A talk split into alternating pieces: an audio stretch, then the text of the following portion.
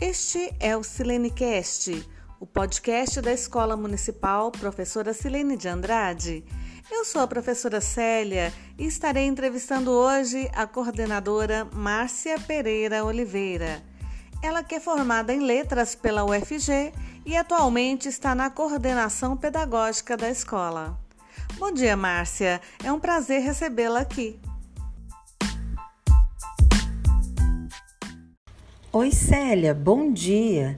Sim, sou formada em letras português, né, pela Universidade Federal de Goiás e fiz vários cursos na área da língua portuguesa. É um prazer estar aqui com vocês. Você atualmente é coordenadora, mas atuou como professora de português por muitos anos. Você considera que a língua portuguesa é uma língua difícil de ser aprendida? Por que temos essa dificuldade?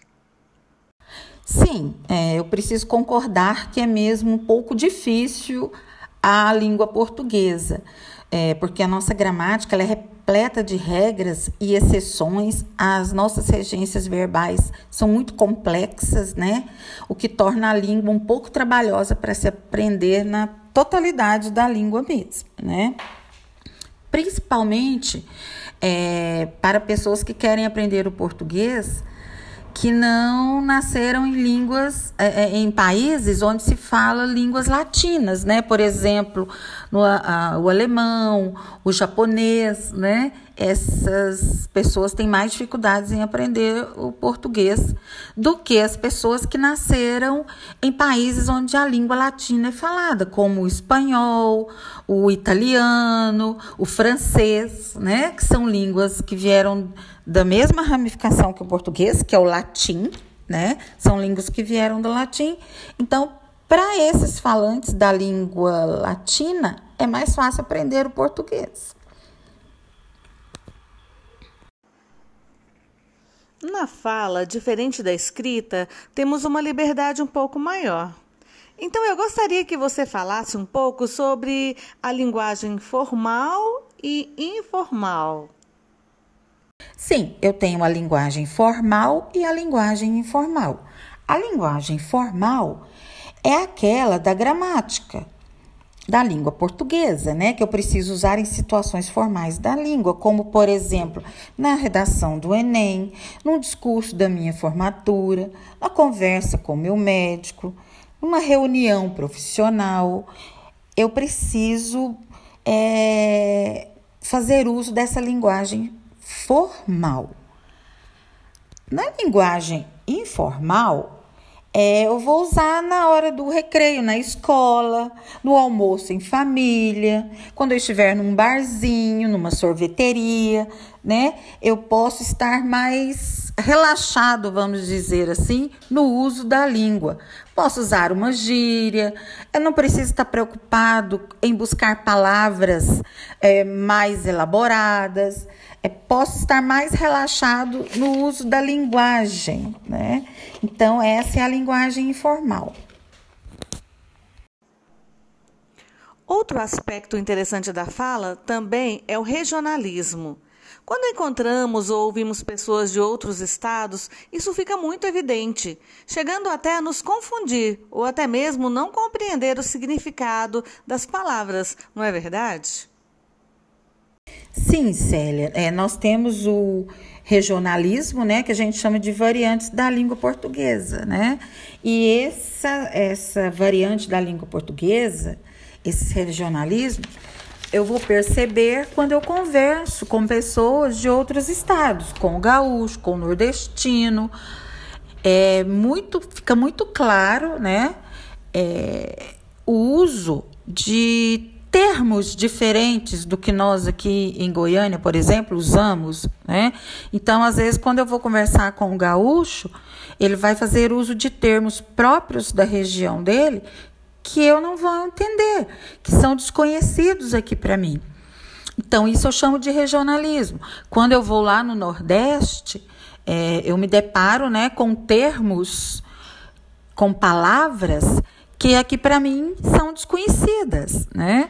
E eu não posso, em momento nenhum, considerar essas palavras que eu desconheço quando eu converso com o gaúcho, quando eu converso com o nordestino, quando eu converso com o carioca, por exemplo, eu não posso considerar como erros. Então, essas variantes da língua, esses regionalismos, não são considerados erros, né? E isso acontece porque a língua portuguesa né, sofreu uma grande influência né, de outras línguas, como o francês, como o italiano, o espanhol, o africano, a, a língua indígena. Tudo isso né, é, contribuiu para que nós tivéssemos tanta riqueza de vocabulário como nós temos, né? E essas influências, né, é não só no vocabulário, mas também no sotaque, na pronúncia, né? Quando eu, alguém lá do sul fala comigo, eu já sei, ah, esse é lá do sul.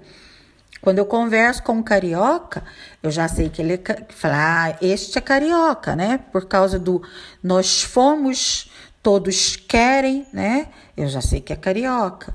Quando eu converso com alguém lá do Nordeste, né? É só pelo sotaque eu já consigo localizar, né, regionalmente essa pessoa. Então, o regionalismo, né, na língua é o emprego de palavras ou expressões próprias, típicas de determinadas regiões do país, tá bom? E para finalizar o nosso encontro, eu gostaria então que você, Márcia, contasse uma história para nós, pode ser? Claro, Célia. É, então eu vou ilustrar esse tema com uma história que a professora Paula Pombo utilizou em uma das aulas, né? É, o conto de Luiz Fernando Veríssimo, Peixada. Peixada, Luiz Fernando Veríssimo. O apelido foi instantâneo. No primeiro dia de aula, o aluno novo já estava sendo chamado de gaúcho, porque era gaúcho, recém-chegado do Rio Grande do Sul, com um sotaque carregado. Aí, gaúcho! Fala, gaúcho! Perguntaram para a professora por que o gaúcho falava diferente. A professora explicou que cada região tinha seu idioma, mas que as diferenças não eram tão grandes assim. Afinal, todos falavam português. Variava a pronúncia, mas a língua era uma só. E os alunos não achavam formidável que num país do tamanho do Brasil todos falassem a mesma língua, só com pequenas variações? Mas o gaúcho fala tu, disse o gordo Jorge, que era quem mais implicava com o novato. Fala certo, disse a professora. Pode-se dizer tu e pode-se dizer você. Os dois estão certos. Os dois são português. O gordo Jorge fez cara de quem não se entregara. Um dia, o gaúcho chegou tarde na aula e explicou para a professora o que acontecera. O pai atravessou a sinaleira e pechou. O quê? Pai atravessou a sinaleira e pechou. A professora sorriu. Depois, achou que não era caso para sorrir. Afinal, o pai do menino atravessara uma sinaleira e pechara. Podia estar, naquele momento, em algum hospital, gravemente pechado, com pedaços de sinaleira sendo retirados do seu corpo. Que foi que ela disse, tia? Quis saber o gordo Jorge. Que o pai dele atravessou uma sinaleira e pechou. E o que, que é isso? Gaúcho, ah, quer dizer, Rodrigo, explique para a classe o que aconteceu. Nós vinha? Nós vinhamos. Nós vinhamos de alto, o pai não viu a sinaleira fechada, passou no vermelho e deu uma pechada no outro alto. A professora Varreu a classe com seu sorriso. Estava claro o que acontecera? Ao mesmo tempo, procurava uma tradução para o relato do gaúcho. Não podia admitir que não entendera. Não com o gordo Jorge rindo daquele jeito. Sinaleira, obviamente, era sinal, semáforo. Auto era automóvel, carro. Mas pechar? O que era? Bater, claro. Mas de onde viera aquela estranha palavra? Só muitos dias depois, a professora descobriu que pechar vinha do espanhol e queria dizer bater com o peito. E até lá teve que se esforçar para convencer o gordo Jorge de que era mesmo brasileiro o que falava o novato, que já ganhara outro apelido. Aham, uhum. Peixada. Aí, Peixada. Fala, Peixada.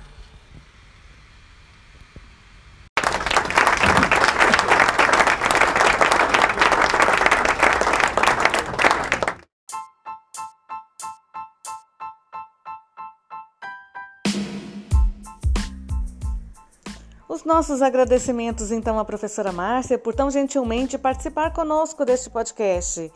E se você gostou desse episódio, vá nas nossas redes sociais, curta, compartilhe, comente, pois ele é feito para você. Tchau, tchau, meus queridinhos, e até a próxima!